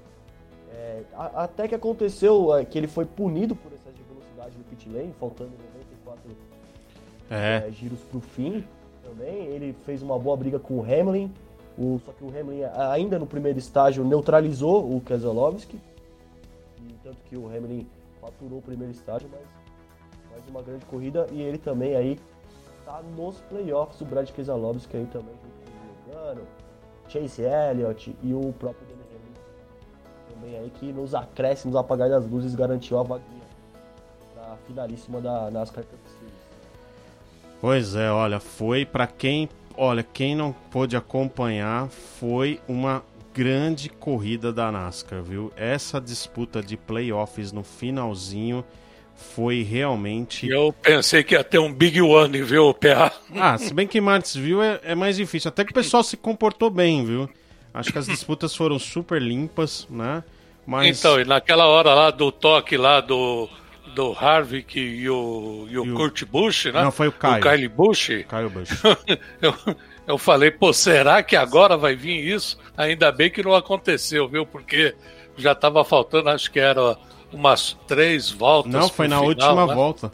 Foi na última é, volta. Foi na última volta, já, né? Já tinha o, aberto. O Elliott já tinha passado, né? O Elliott é. já tinha passado, já tinha levado a bandeirada e só faltava definição para trás, né? É, e ali foi desespero, né? Do Kevin Harvick de tentar ganhar. Foi uma tentativa de ultrapassagem na última curva para tentar ultrapassar o, o Hamilton na pontuação. Se ele consegue, se ele tivesse conseguido essa ultrapassagem, é, ele teria passado para as finais, né? E o Hamilton teria é, ficado, né?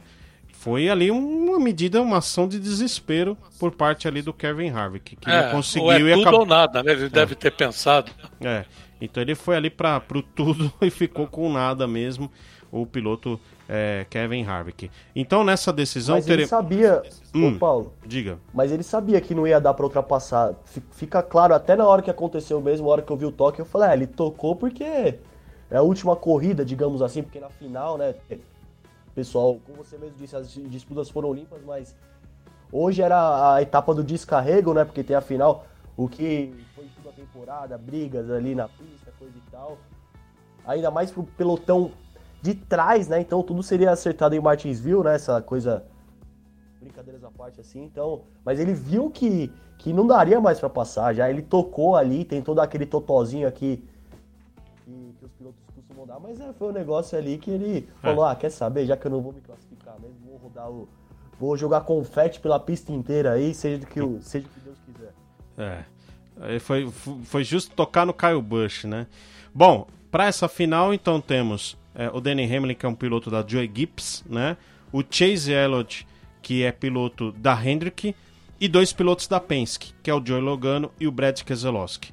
O Joey Logano venceu em Phoenix já, é, pela última vez, né? Na, que teve a corrida da NASCAR lá na, em Phoenix, durante o dia, né? Vai ser uma corrida final de tarde, começo de noite, né? Senhores, querem apostar aí quem vai ganhar o campeonato da NASCAR? Olha, Olha, bom, eu palpito, né? Pra mim, eu torço pelo Joey Logano, viu? Pô, mas não aí eu tô, per- tô perguntando que você torce, tô perguntando quem que você acha que vai ser o campeão. Joey Logano. Joey Logano? Joey Logano. Rapaz, tá tão difícil. Olha, o Chase Elliott da- na vitória de hoje vai com moral. Deixa eu, enquanto eu vou pensando aqui, Luciano Massi. Ah, então, essa vitória, eu também pensei ne- nessa mesma coisa, eu ia falar disso também, que eu acho que essa vitória deu muita moral pro Chase Elliott aí no, na penúltima etapa da, da NASCAR Cup Series, ele vai com muita moral, sem dúvida nenhuma, ele é um piloto jovem ainda, precisa, é, se ele ganhar esse título, sensacional também, um piloto jovem, tem, é uma briga de jovens contra experientes, né, os pilotos os rivais dele já têm uma, uma idade maior, ele é o mais jovem, é o caçulinha desse, desses playoffs. E se for pra falar de moral, o Chase Elliott pegou em primeiro hoje, daí o Joe Logano em terceiro também. Em quarto, o Brad Keselowski. E décimo primeiro, o, o, Danny, o Danny Hamlin. Então, assim, se for pra, se for partir desse, desse princípio de moral, eu acho que quem terá mais moral aí é o Chase Elliott. O Danny Hamlin teria em tese menos, né? Ele é, teria menos, mas é aquilo, é finalíssima, é, tudo pode acontecer, mas não vou fugir da raia não, vou, vou falar meu, meu, o meu, o meu, o meu candidato aí pro título, eu também, eu, minha opinião, vou, vou falar uma zebra, né? Ô, louco, o Chase Elliott, sim. Tô, tô torcendo e acho que ele vai levar, vai levar esse daí. Como o Luiz Máximo tá torcendo também pro Lugano, eu tô torcendo pro, pro Elliott e acho sim que ele tem condições. Os quatro têm condições, mas ele também tem condições aí. O meu escolhido, meu palpite, fosse pra apostar, fazer aquela fezinha, ia apostar no Chase Elliott. Tá, então, portanto, o Luiz Máximo acha que vai ser o Joey Logano e o, o, o Luciano Massi o Chase Elliott. E eu tava aqui pensando, enquanto vocês falavam, enquanto vocês. Olha, eu, pra ficar diferente de vocês dois, eu vou votar no Danny Hamlin, que foi o segundo maior vencedor de- dessa temporada. Então, ele mostrou que tem carro também, que tá com carro bom. No final é que ele ficou um pouco devendo, mas ele venceu os segmentos, ele tá com uma- um carro rápido no início de corrida, né? Mas acho que o Danny Hamlin não vai deixar escapar essa aí, viu? É, mas tá difícil, viu? Acho que os quatro têm. é, tudo pode acontecer em Phoenix. Os quatro têm chances muito parelhas ali de, de conquistar essa vitória. O Joey Logano tem essa, esse retrospecto bom lá na pista de Phoenix. Ele foi o último vencedor né, nesse circuito. Então é, é um, um, degrauzinho aí que dá de vantagem aí pro Joey Logano nessa decisão. Apenas isso, né? Porque na hora de decidir, É, tudo pode acontecer. Então vamos ver o que, o que vai acontecer. Só o Brad Keselowski aqui não, não recebeu voto. Então vamos lá. De, ou alguém aqui vai, vai acertar no palpite, ou vamos todos errar, né? Já que era, eram quatro opções e estamos em três aqui para opinar. Depois a gente co consulta também a turma ali do, do, do, do nosso grupo lá, Polimotor, para saber o que, que eles acham. Quem que vai ser o campeão. Bom, e claro, ao longo da semana aí, se você que está nos assistindo quiser também mandar a sua opinião, mandar a sua opção ali na enquete, mande. Vamos, vamos movimentar aqui bastante essa discussão ainda da NASCAR. Domingo que vem, 5 da tarde, começará a etapa de Phoenix e saberemos quem será o campeão da temporada 2020. E para fechar o domingo aqui do Esporte a Motor, que a gente já está encerrando, falar rapidamente aqui da, do INSA, que teve uma etapa, a penúltima etapa da temporada em Laguna Seca, é, com os carros do, do, do Endurance, né, os protótipos é, DPI, né? A gente sabe que temos brasileiros lá é, disputando e mais uma vitória da equipe Penske do carro guia, é, tripulado ali pelo brasileiro Hélio Castro Neves, né? Rick Taylor e Hélio Castro Neves com a cura número 7 foram vitoriosos, foram os vitoriosos dessa etapa de Laguna Seca na classe DPI. Grande vitória. O Elinho e o Rick Taylor vão para a última etapa com chances reais de ganhar o título. Somam aí a quarta vitória nessa temporada do INSA e a última etapa vai ser em Sembring, uma prova de 12 horas, né? A, a, prova em Laguna Seca foi de 2 horas e 40 minutos. Então vai ser mais uma grande corrida e a gente fica aqui na torcida para o piloto da Penske, o Hélio Castro Neves, e que faz dupla aí com o Rick Taylor. Na, o, o, outros brasileiros que estiveram aí na pista, né? A dupla brasileira da, do Cadillac número 31 finalizaram no pódio, mais um pódio aí em terceiro lugar, Felipe Nasser e Pipo Derani, né?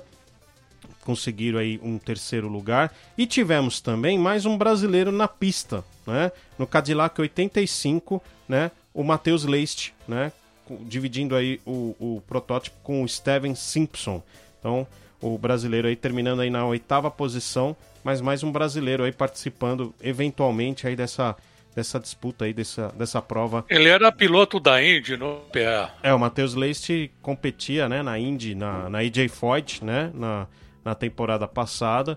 Esse ano é, ele acabou infelizmente perdendo a vaga e agora fez essa participação aí no INSA, né, conduzindo aí o carro, o protótipo número 85 aí do Cadillac. Então, uma participação aí do Matheus Leist. A gente espera que, quem sabe aí pro ano que vem, né, ele venha a ser aí um, um, um dos pilotos é, na, no INSA, né? Que é uma categoria que vem crescendo muito, né? A, a Penske resolveu sair, né?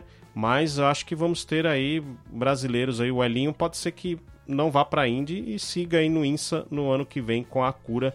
Vamos ver o que, que vai acontecer. E ele tá aí na é, briga é, pelo título. Justamente agora, né? O, a Penske começa a ganhar corrida na INSA e eles resolveram cair fora. É, é porque assim, que deu a entender, viu, agora, Luiz Máximo, até por, sabe que eu, eu tava pensando muito sobre esse assunto, né? É, a Penske também anunciou a saída lá do, do, do, Campeonato de Turismo Australiano, né? Que estava o Scott McLaughlin, né? Ele acabou vindo para a Indy, né?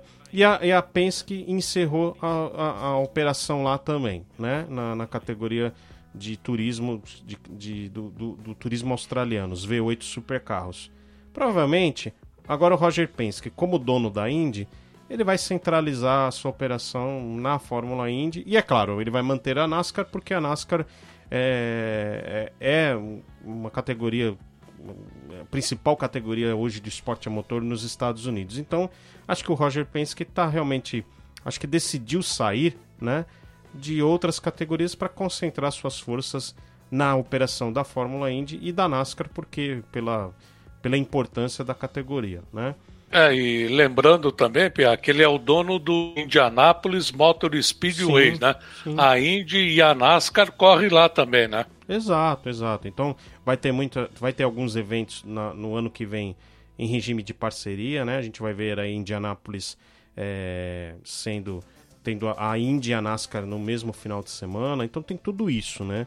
É, pense que vai manter a operação da NASCAR, vai concentrar, agora vai ter quatro carros na, na Fórmula Indy, e por isso acho que essa decisão aí de sair de outras categorias que a Penske é, estava envolvida. Acho que isso tem, tem muito a ver com, com toda essa situação aí, com todo esse novo cenário, né? É, então, vamos ver o que vai acontecer aí. Agora, primeiro, vamos torcer para o Elinho na última etapa, né? A gente não tem aqui a classificação atualizada porque o INSA ainda não divulgou, mas ele estava já a dupla Rick Taylor e Hélio Castro Neves antes dessa etapa de Laguna Seca já estava em segundo e muito perto é, dos líderes, né? Muito próximo aí na, da, na pontuação do, da liderança, né? Que a liderança antes dessa etapa era da dupla Ryan Briscoe e o Ranger van der Zande, né? Eles terminaram na, deixa eu ver aqui, na sexta colocação na prova de hoje. Então pode até ser que a dupla Rick Taylor e Hélio Castro Neves venham a assumir a liderança. É uma pena que a gente não consegue informar, porque eu não, não, não foi divulgado a, a, classificação aqui atualizada e a pontuação do INSA é toda diferente. Diga, Luciano Massa, você tem essa informação? Não tenho essa informação, infelizmente. Tô, tô aberto com, com a tabela aqui do, do, do INSA também, tanto da corrida de hoje quanto da classificação, mas infelizmente não foi atualizada. E eu queria colocar, já que a gente estava falando de brasileiro, também tem o Pipo Derani, a dupla Pipo Derani e Felipe Nasser no Cadillac. Antes da corrida estava com 203 pontos. Na terceira colocação ali atrás da dupla Hélio Castro Neves e Rick Taylor também de, de, de Cadillac. Então daí a, o, o Pipo e o Felipe com 203 eles estavam. O Elinho e o Rick com 207 e os líderes, o Ryan Briscoe e o Van der Zandt com 215. Então até mesmo a dupla Pipo Derani e Felipe Nasser podem ali, poderiam estar é, tá ali na briga pelo título. Lembrando que o Pipo veio de uma, de uma derrota bem amarga né, em Petit Le Mans. Ele acabou ali, ele estava brigando pela liderança. Mas acabou. Isso, então ele acabou levando o toque, estava brigando pela liderança, acabou levando o toque e abandonou, tirou a vitória dele, tirou a chance de vitória dele. Ele já tinha vencido em Laguna Seca em 2018 e foi pódio no ano passado também. Então, além do Elinho. Os, o... É. Isso. E, e, só, e só falando uma coisa que. Vou resgatar um pouco, pode, pode parecer um pouco é, que, eu, que eu tô resgatando, mas eu tô resgatando mesmo daquele assunto que a gente estava conversando sobre o Sérgio Sete Câmara. Essa é a prova que não existe somente a Fórmula 1 no automobilismo. Os pilotos brasileiros é, dando um show no INSA então, os pilotos brasileiros podem muito bem migrar para outras categorias. O automobilismo é muito diverso. Então, o Sérgio Sete Câmara poderia repensar até mesmo aí se ele poderia sair dos monopostos e ir para outras categorias aí do automobilismo. É, opção aí, é, opções boas aí tem, tem bastante, né? Você vê, agora o Matheus Leite é, competiu nessa etapa de Laguna Seca. Vamos desejar aí boa sorte, porque é um talento, um piloto talentoso aí brasileiro que Infelizmente amargou ali duas temporadas na Indy numa equipe que não, não vinha tão bem, que é a AJ Foyt, né? E acabou não conseguindo um carro da Indy na, na, nessa temporada 2020. E assim, é, o Pipo Derani e o Felipe Nasser realmente na pontuação eles têm chance. O, o Felipe Nasser ele não tem os pontos de Daytona, né? Porque ele testou positivo. Então ele tem, ele está um pouco mais abaixo na pontuação ele está com 177 pontos. O Pipo Derani é que na verdade tem a chance de, de brigar aí pelo título na pontuação. Mas acho que o Felipe Nasser vai igualmente se sentir né, é, campeão caso né, a dupla aí do Cadillac consiga o êxito aí na última etapa que vai ser em Sembring, 12 horas, prova de 12 horas. E lá eles andam bem. Lá eles costumam andar muito bem a dupla brasileira. Então vai ser uma, uma, uma, grande disputa final essa etapa aí do INSA. E ficamos aqui na torcida por todos eles, né? Se vier com Hélio Castro Neves e o Rick Taylor bem, se vier com Pipo Derani e Felipe Nasser, vai ser muito bom também. Então a gente fica aqui na torcida. Na pontuação, tá bem, eles estão realmente bem próximos. Vamos aguardar aí a atualização da classificação para ver. Eu acho até que o Rick Taylor e o Hélio Castro Neves podem já ter ultrapassado aí, a, a, a, já ter chegado à liderança e o Pipo Derani deve ter ficado mais próximo aí do Ryan Briscoe e do Ranger Van der Zandt.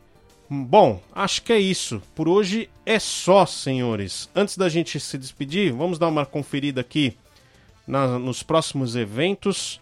É, teremos mais é, corridas no próximo final de semana. Tem decisão da NASCAR. Então a gente vai é, trazer aqui no próximo Polimotor mais é, vamos repercutir mais, alguma, mais algumas, uh, algumas categorias que vamos ter no próximo final de semana. Eu tô aqui, vou pedir só um minutinho, já vou apresentar aqui para vocês os próximos eventos. Ah, agora sim, ó, tá aqui na tela. Então, ó, vamos ter Stock Car no, no próximo final de semana com duas corridas, né? Uma no sábado e outra no domingo. Os horários ainda a confirmar, tá bom?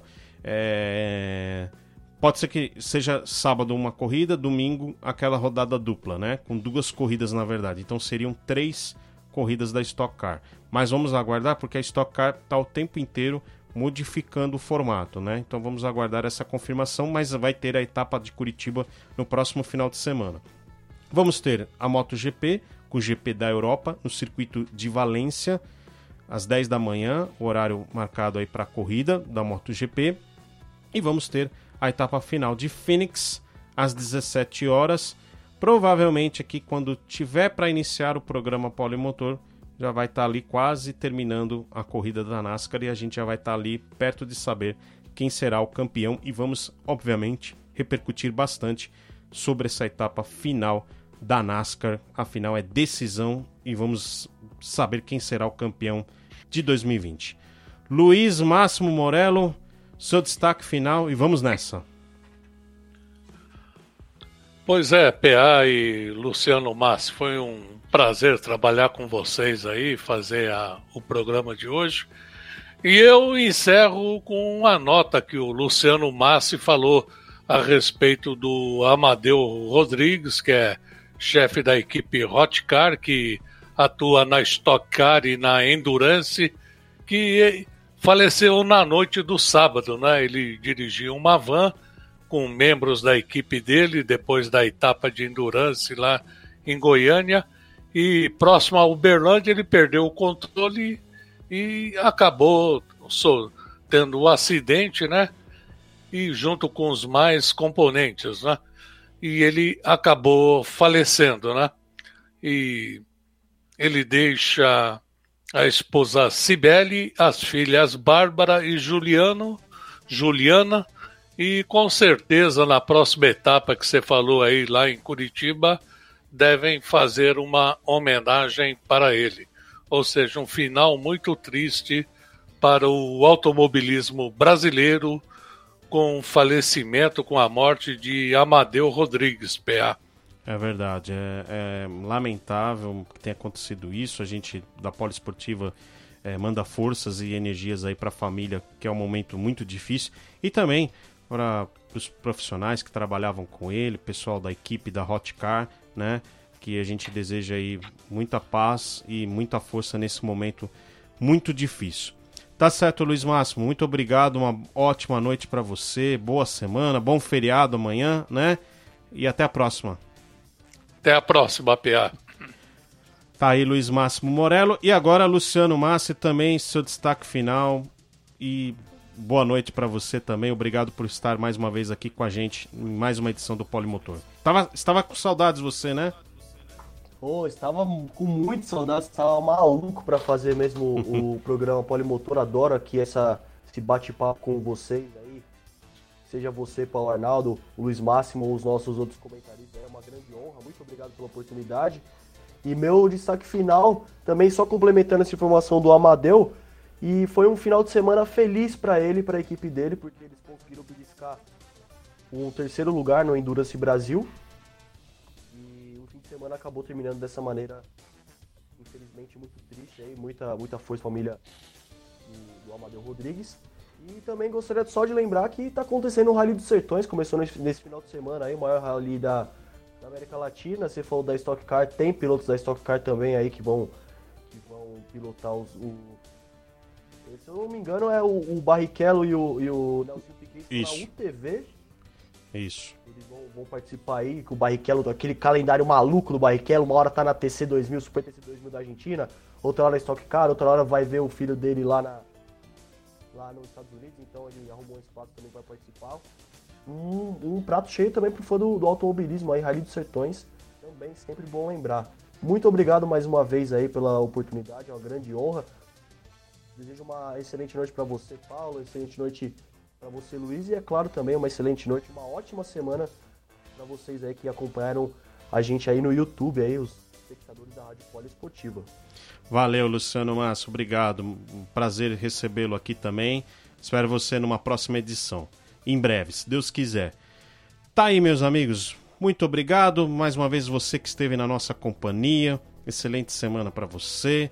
É, chegou a hora da bandeirada final aqui para o programa Polimotor, mas domingo que vem tem mais. Você já sabe, sempre às 8 e meia da noite. Geralmente estamos no ar em radiopoliesportiva.com.br ou pelo canal do YouTube você sempre acompanhando a transmissão ao vivo. Se você não conseguiu acompanhar ao vivo, não tem problema.